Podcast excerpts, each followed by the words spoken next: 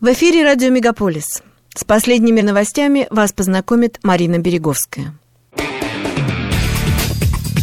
Радио «Мегаполис». Канадские новости.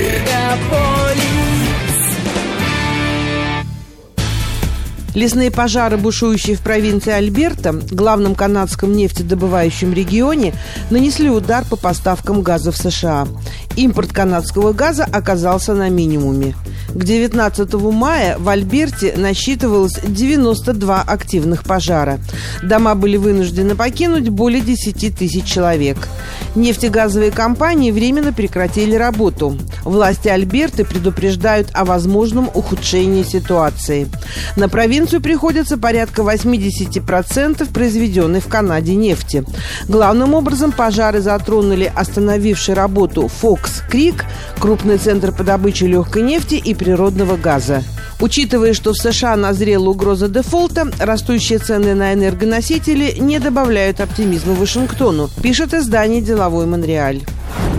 Инженерам, которые получили образование в другой стране, не требуется опыт работы в Канаде для получения лицензии в Онтарио. Во вторник Ассоциация профессиональных инженеров Онтарио стала первой, которая отменила требования, касающиеся обязательного канадского опыта работы у соискателей. Два года назад в Онтарио приняли закон, направленный на снижение барьеров при трудоустройстве иммигрантов и иностранных рабочих.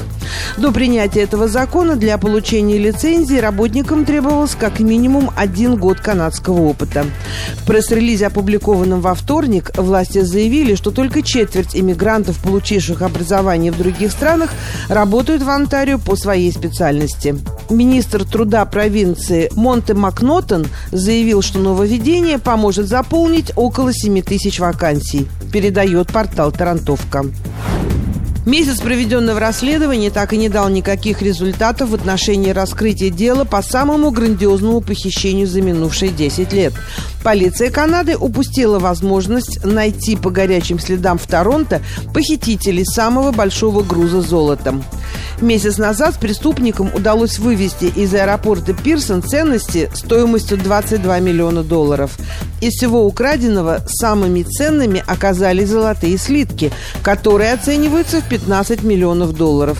Похитителям удалось замести следы, из-за чего полицейские провалили свое расследование почти сразу, как его начали, и до сих пор не выступали заявлениями в отношении преступления и этапах его раскрытия. Следует отметить, что кража золота в Торонто является не только одним из крупнейших преступлений похищения ценностей в истории Канады. Похожая по масштабу кража в последний раз происходила в 2019 году в аэропорту города Сан-Паулу. Компания Tesla планирует поставлять модели 3 и Y китайского производства на продажу в Канаде, говорится на сайте автопроизводителя. При этом американская компания уже завершила первые поставки в Северную Америку со своего завода в Шанхае. Тесла и другие производители электромобилей имеют ценовое преимущество в Китае. Китайская версия модели Y была выставлена на продажу в Канаде за 61 990 долларов. В прошлом месяце Тесла заявила, что предложит новую, более дешевую версию своей модели Y, которая будет претендовать на канадские правительственные льготы. Мэр Миссисаги Бонни Кромби планирует баллотироваться на пост лидера либеральной партии Онтарио. По данным CBC Торонто, Кромби намерена создать исследовательский комитет перед фактической подачей заявки на лидерство. На веб-сайте ее компании bonnieforleader.ca есть информация о том, что Кромби хочет создать инклюзивную провинцию. «Я не могу оставаться в стороне, когда нынешнее правительство ведет нас по ложному пути и наносит неоправимый ущерб ущерб поколениям, пишет Кромби. По ее мнению, Онтарио нуждается в правительстве, которое поощряет бизнес, а не продвигает инсайдеров и друзей. В другом разделе говорится, что нынешнее правительство провинции усугубило ситуацию за счет сокращения и недофинансирования ключевых государственных услуг. Провинция объявила, что регион Пил будет подвержен реструктуризации в начале 2025 года. Бонни Кромби давно настаивала на создании независимой независимой Миссисаги и назвала прошлый четверг историческим днем. В октябре прошлого года она в третий раз заняла пост мэра города. Сотни молодых людей участвовали в беспорядках в Оквиле в День Виктории. По оценкам полиции, около 300 молодых людей прибыли на место происшествия из региона Халтон. Они запускали фейерверки в воздух и в друг друга. Пока полиция разгоняла толпу, 15-летний подросток предположительно выстрелил фейерверком в сторону офицеров. Он был арестован и обвинен в нападении с применением оружия. Нескольким другим подросткам, находившимся на месте происшествия, были выданы уведомления о правонарушениях.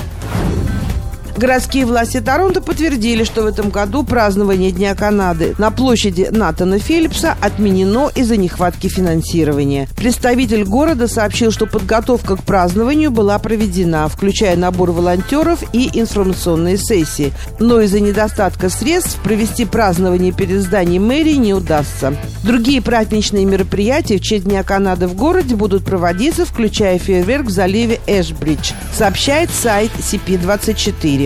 Бюджетный дефицит Торонто в размере почти 1 миллиарда долларов приведет к дальнейшему сокращению городских услуг, включая жизненно важные строительные и транзитные проекты, если в ближайшее время не будут приняты меры, заявили в городе.